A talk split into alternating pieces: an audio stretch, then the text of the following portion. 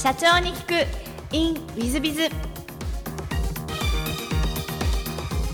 ィズビズの新谷です。先週の続きをお聞きください。まあその織江さんがいなくなったとライブだをそうすると多分おそらく前より再建というか立て直しを担ったのが国防社長だと思うんですが、えっと、その後 NHN ジャパンに、えっとまあ、LINE 今の LINE ですね。に売却されそこでも役員をやられていらっしゃるんですがここではどんなお役目をやられていらっしゃったんですか？えー、っとですねまあその会社の統合とかもあったので、まあ、組織の統合的な話もありましたしあとはでもそのメディア事業いろいろサービスがあったので,、まあ、で入澤の下にいて、まあ、僕の下にあのいろんな、まあ、ニュース事業であるとか、まあ、CGM の事業であるとかいろいろあったので、まあ、そこの判断をしてっていうまあなんでしょうね。中間管理職的なことをやってました。なのでその時点ではなんか本来僕がやりたかったサービスを自分で作るみたいなところはちょっとテーマから外れちゃっていてなので何でしょうね。まあ状況は状況なんで整理はするけれども多分これは自分じゃなくてもうもっと適任な人がいるなみたいなことを思いながら仕事をしてた気がしますね。でもあの今のあの巨大なラインをお作りになったお一人ということでいらっしゃいますよね。いやまあ LINE はもうあの LINE のチームが優秀だったんで僕らは横で見てただけ。そうですか、はい、ご謙遜だと思いますけども、えっと、その後あの、えー、リバースさん。あそれダイバースってダイバースさん、失礼いたしました。これは LINE の結婚支援事業あそうなんです。というもんでこれを始めるきっかけというのは何かそれがですね実はあの始めたのではなくて、えっとまあ、ライブドアの一番こうイケイケだった時に、まあ、いろんな事業を買収してたんですが、まあ、その当時はあのまだマッチングサービスってこれほどあの言われてなかったし、まあ、何を言っても出会い系でしょって言われてた時代なんですけれども、まあ、そういうのをいくつか買っていて買収していてでずっとその事件後もそれは課金ビジネスのまあ重要な収益事業として残っていたんですね。でそれをまあ先ほど言った自分の部門の中の一つとしてやってたんですけれども、えっとまあ、だんだんやっぱりその自分やっぱり情報にそんなに興味ないしとかなんか自分にが本当に興味あることなんだろうって言ったらやっぱりなんかその人間とは何ぞやみたいな、まあ、そういうところにその情報そのものにはそんなに興味はないんですけどインターネットが人と人の距離を近づけるみたいなこととかこれがなければ出会えなかった人みたいなものをその場所を作るっていうこと自体はすごく面白かったので、まあ、結構そっちにはすごいその、まあ、思い入れがあって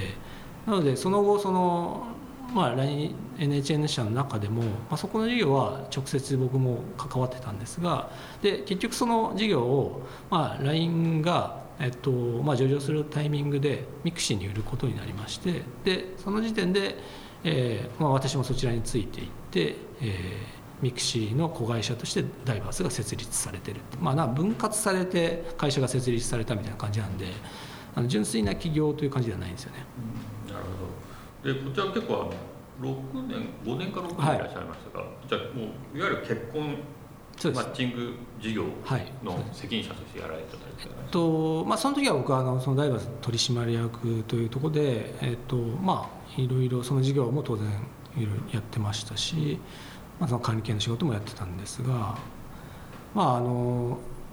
その時は結構結婚支援事業って言ってもそのなんて言うんですかね。あの本当に婚活っていう領域とあとその当時あのミクシーグループで同じ兄弟会社で街コンとかをやってる事業を、まあ、買ったりしてたんでオフラインオンライン問わず、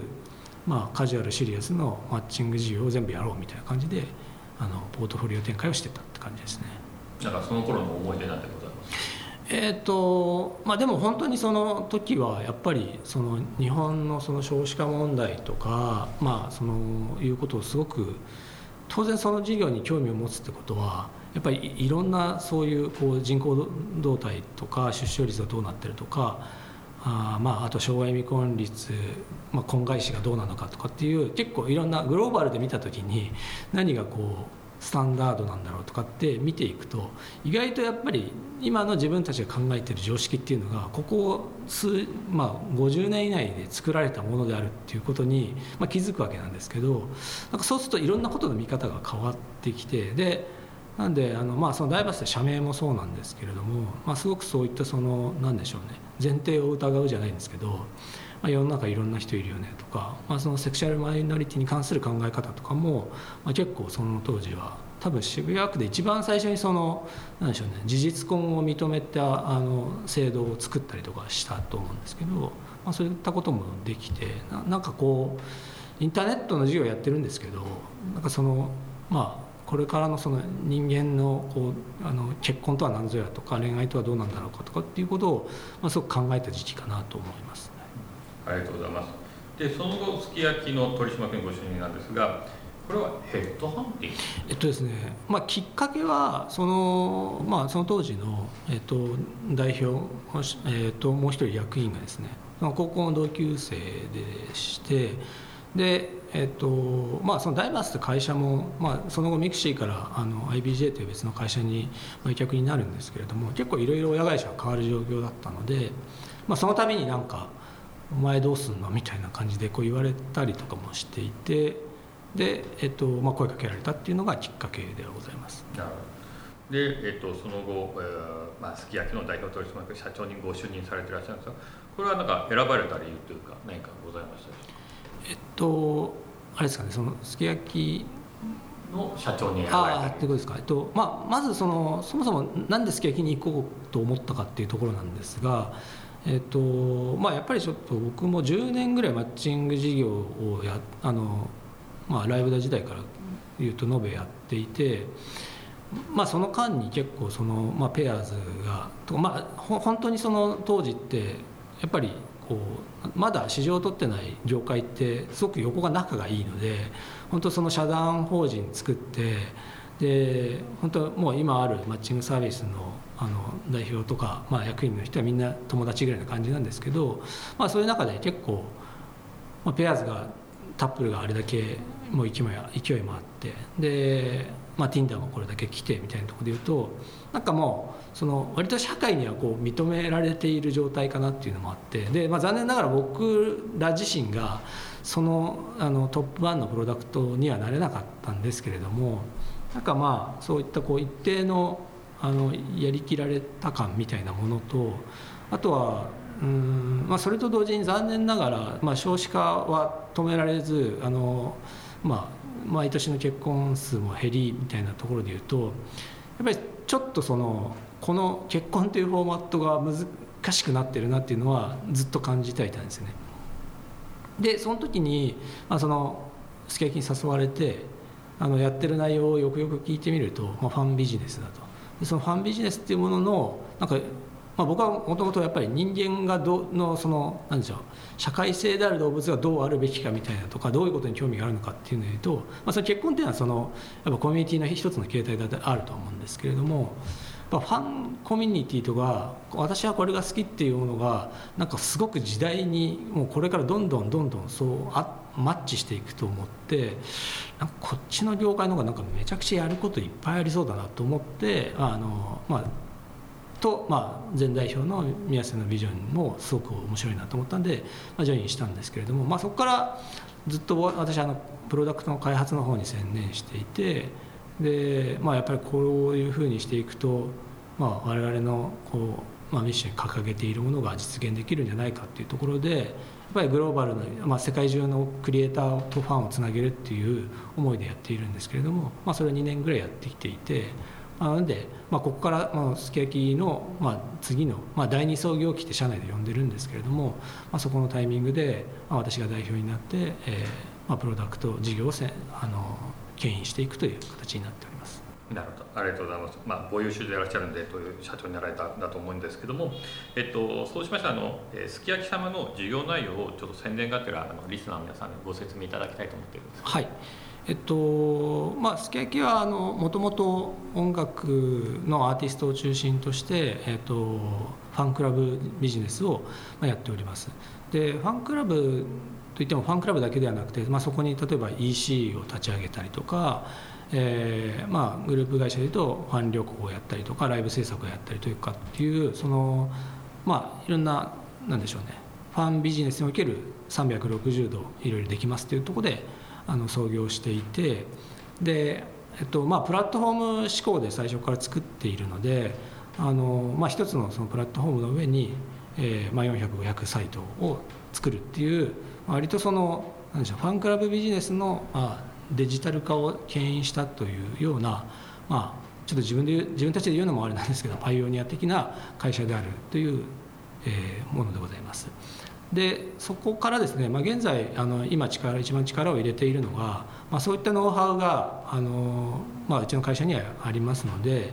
えーまあ、それを、えっとまあ、どんどんその個の時代になっていくこのあのいるのでそこに合わせて、えー、オープン化をして、えー、あらゆる人に使ってもらうということを今推進しておりましてでビットファンというサービスで展開しているんですけれども、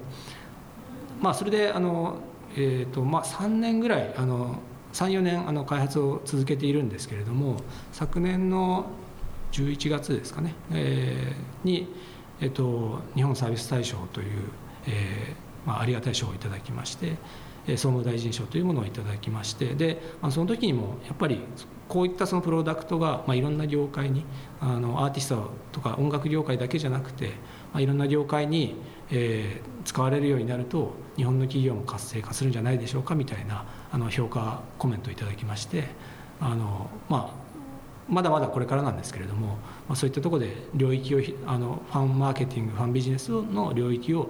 どんどん広げていきたいなというふうに思っております。ありがとうございますそうしました。ら全く違う質問もさせていただければと存じますが好きなもの好きなことを事前にお聞きしてるんですがテニスは人間とはどういう生き物かを解明するのは自分のテーマですというふうにお答えいただいてるんですが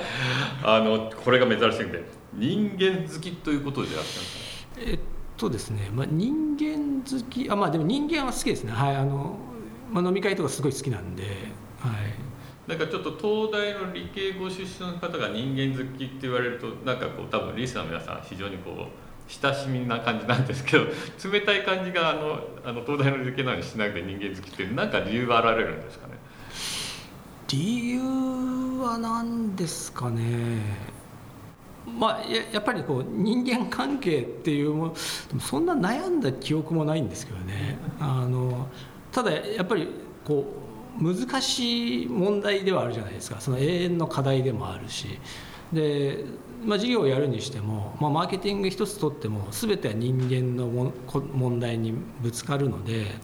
やっぱりなんか人間のことをよく知っていればあの食いっぱぐれないんじゃないかなっていうような感覚はすごいありますかね。あのなんかインターネット業界にいると、まあ、その情報に興味がないって言ってもちょっとそこもあるんですけどすっごい流れが速すぎるんでこれ多分このまま自分がやってても10年後この今得てる知識って多分役立たないよねっていう感覚があってでそうならないためにはどうしたらいいんだろうかって思うとやっぱもっと本質的なことを理解するっていうことにならざるを得なくて。でそで、まあ、マッチングサービスとかやってると、まあ、人間の本質の欲求とはこういうものかっていうものを、まあ、知ってればなんか安心できるみたいなとこもあってなんでまあそれマネージメントもそうだと思うんですけどやっぱりこういろんな人がいる中でやっぱりこうあなななこの人全然俺今のこう引き出しだと全然モチベーション上げられないみたいなものにぶつかった時にいろんなこう試行錯誤をやってる中であこれはヒットしたみたいなのを繰り返してたらなんかどんどんそこにのめり込んでいってあ多分だから人間いろんな人人間関係を知ってそこのこう経験を積めばなんかきっと仕事はなくならないかなみたいな感覚はすごくありますかね。なるほどなんかちょっと深い話なんでやっぱり頭のいい方のお話することはちょっとレベルが違うのかな私は違うなというような感じがしていただきましたが。いえいえ本当に思いましたが、えーと、もう一つ座右の銘もお聞きましてこれも珍しいですが3つもお答えいただいてまして、えー、人間万事作用がまあ、えー、温故知新思考合一ということで3つも選ばれているということはまあいろんなことをやっぱり考えられてる国防社長ならではなんですがこれ3つのうちどれが一番好きとかはあるんですか？いやあの、まあ、正直別にそのなんか座右の銘って多分普通にちゃんといつも心に留めてると思うんですけどちょっとあの1個に絞るってことがなかなかできなかったのでまあななんかやっぱりこう自分のメモにはなんかこう気になったことをこうまとめてあって、まあ、時々アップデートはするんですけどやっぱりその3つはあんまりあのずっと変わらないのであのちょっと上げさせていただいたっていう感じですかね。だからこの3つを選んだなんかこう共通点とかそういうのは何かあるえーとそうですね。あのやっぱりインターネットにいるからこそその逆が気になるという感じだと思うんですね。どれも。そのやっぱり情報が早くてその SNS とかだと、まあ、早く知ってるもん勝ちみたいなものがあるじゃないですか、まあ、えクラブハウスまだやってないのみたいになるじゃないですか。でそれにすごく時間を費やされて自分もなんかそそれって知らない俺やばいみたいな思ってたこともあったんですけどでもこれ別に1週間早く知ったところで何だっけ？みたいな。でまあ一旦もうそういうのも疲れたしなんかツイッター追っかけるのもなんかもういいやと思っていると別に何も困らなかったし実際本当に重要なことは向こうから来るみたいな感じだったんでだから別に知ってるだけは意味ないなっていうのもありますしでまあやってみなきゃ分かんないっていうのもありますしで実際それもやってみるのもなんか、えっとまあ、これ僕があのよく言うのは、まあ、情報化社会の弊害がいろんなところに起きてしまっていると思っていてですね。あのやる前にも結果を知った風になってしまう問題がめちゃめちゃ大きいと思うんですね。ただそこに書いてあるのはその、まあ、作用側はもうもうやってみなきゃ分かんないじゃあよかったかどうかなんて最後まで分かんないじゃんっていう精神でやらないと何もチャレンジできないし知った気になってやれないことっていうのは知ってても意味ないとか、まあ、そういうような感じでなんかこう情報化社会が過ぎる中でなんか自分の中ではなんかこれを忘れないようにしないと流されちゃうからなんか悔い打っとくみたいな感じの言葉ではありますかね。なるほどありがとうございます。情報化社会の弊害に関してお話しいただいたんですごい勉強になったんじゃないかと思うんですけども、えーと、最後のご質問なんですがこの番組経営者向け全国の社長さん向けこれから起業する方向けの番組でございましてもしよろしければ社長の成功の秘訣をお教えいただけたらと思っております。はいまあ、全然成功は全くしてないと思ってるんですが、えー、っとまあ、ちょっと心がけているのは、まあ、特にですね今人生100年時代と言われていてで、まあ、例えばエンジニアでいうと昔30何歳、寿命説みたいなのありましたけど、まあ、そういうのもどんどん伸びてると思いますしで自分もやっぱり今46ですけれどもなんか45ぐらいまでしかも多分なんか現役で判断できないんじゃないかって思ってたんですけどなんかいざなってみるといやまだなんか50ぐらいまでいけるかもなとかって思っていてででもやっぱり50まででも困るどんどん10秒抜いてるし困るって思っているとやっぱりその変化にどう適応できるかしかないとは思っているんですよね。だからそのかつ自分がその価値あり続けるためには何を次やっとかなきゃいけないのかっていうのをやっぱり常に考える、えー、ことが多くてですね、まあ、この間もその、まあ、ちょうどその、まあ、このタイミングなんで、まあ、LINE を卒業する、まあ、すごいあの何年も働いてるメンバーとも話してたんですけどやっぱりなんか LINE にいつまでいるかとかえ今辞めるの？みたいなところもなんか周りから見ると別にそのままいたらいいんじゃないかって思うようなこともなんかその忘れ言われちゃってそれで忘れがちなんですけれどもやっぱりそこはちゃんと自分と向き合ってあのいかに自分の100年をどう設計するかっていうことをやり続けてれば、まあ、選手生命も伸びるし、まあ、あのななんとか私のようなものでもなんかね、社長になってあの仕事があるんだなというふうには思っております。ありがとうございます。大変謙虚な国防社長でございました。えー、リスナーの皆さんも本日はあのお忙しい中からお聞きいただき誠にありがとうございます。ぜひ皆さんのご参考にしていただければと存じます。国防社長様、本日はどうもありがとうございました。ありがとうございました。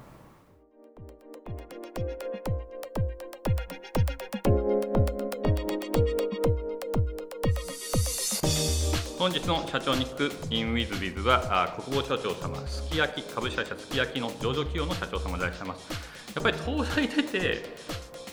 そんなに深く考えてないっておっしゃってやってきてもやっぱり上場企業の社長になるんだなと思うし案外深く考えてるということでやっぱ考えるこのレベルが違うんだなというのを感じさせていただいて特に深いですよね。理系なのにまあ、人間について深く考えてらっしゃってなるほどと思うことは私なんかなるほどと思うことばっかりだったんでやっぱり優秀な社長さんっていうのはそういう感じなんだなと常に深く考えてらっしゃるんじゃないかなとそう感じさせていただくのが国母社長かもですが皆様いかがだったでしょうか。ぜひ皆さん方も深く考えて経営を成功させていただければというふうに思ってます。本日の社長に行くインウィズはここまで。また来週。3分コンサルティング。w i z b i z が社長の悩みを解決。本日の3分コンサルティングは、えー、印刷会社の息子さん26歳だそうです。私は26歳の社会人です。昔から自分で起業したいと考えていました。B2B ビジネスに、えー、取り組みたいと思っています。いいですね。ぜひやってください。実家は印刷会社を営んでおり父が2代目経営者になります。母は経理をやっており子供は私一人です。あまり会社の景気は良くないようで母からコロナ禍で、えー、売上が厳しくなっていると聞いた矢先父が倒れました。幸い命に別状はなかったものの後遺症が残り私から見ても社長に復帰するのは難しいのではないかと感じています。父は以前印刷会社は将来的にも厳しい。だからお前に後を継げとは言わん。自分のやりたいことが他にあれば気にせずにやりなさいと言っていました。それを聞いて自分は違う道をと思い起業を志していました。しかしこのような状況になり自分は何をなすべきか悩んでいます。母は経理以外タッチしておらず会社の詳細は分かりません。父が後継者にと考えていた人もいないようです。役員の方にそれとなく聞きました。正直どうすればいいのでしょうか。こういうご相談です。これは難しいですね。正直あのアドバイスも何もできないですねで。過去ですね後継者で継ぐつもりじゃなかったに継いだ方で成功していらっしゃる方は、まあ、覚悟を決めて自分で何としても立て直すと、まあ、年少以上の借金があったとしても何としても立て直すという思いでやられて成功している、まあ、後継者2代目社長さん3代目社長さんがいらっしゃいました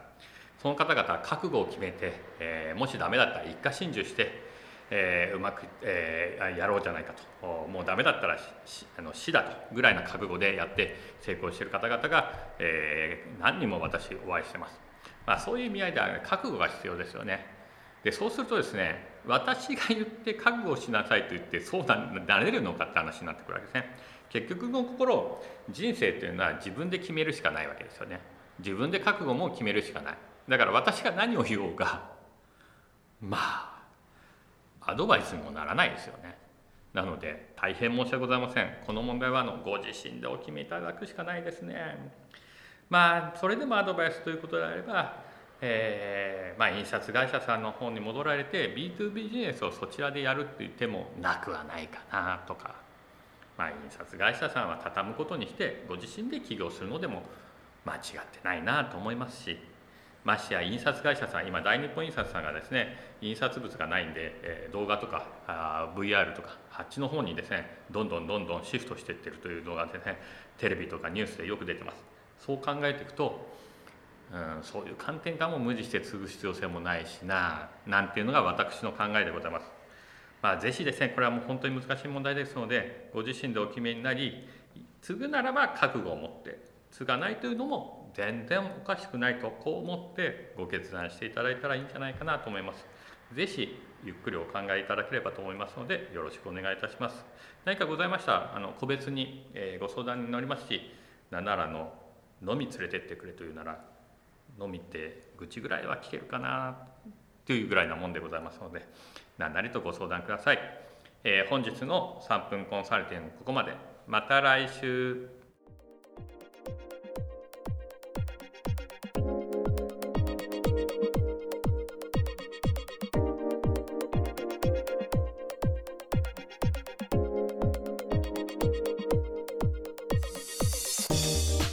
本日も社長に聞く in WizBiz をお聞きくださり誠にありがとうございました、えー、この番組は2017年1月から毎週配信を続けております。これまでにたくさんの成功社長成功経営者のインタビューをお届けしてまいりました。その内容は全てテキスト化いたしまして私ども WizBiz が運営するウェブサイト経営ノートでも閲覧いただけるようにしております。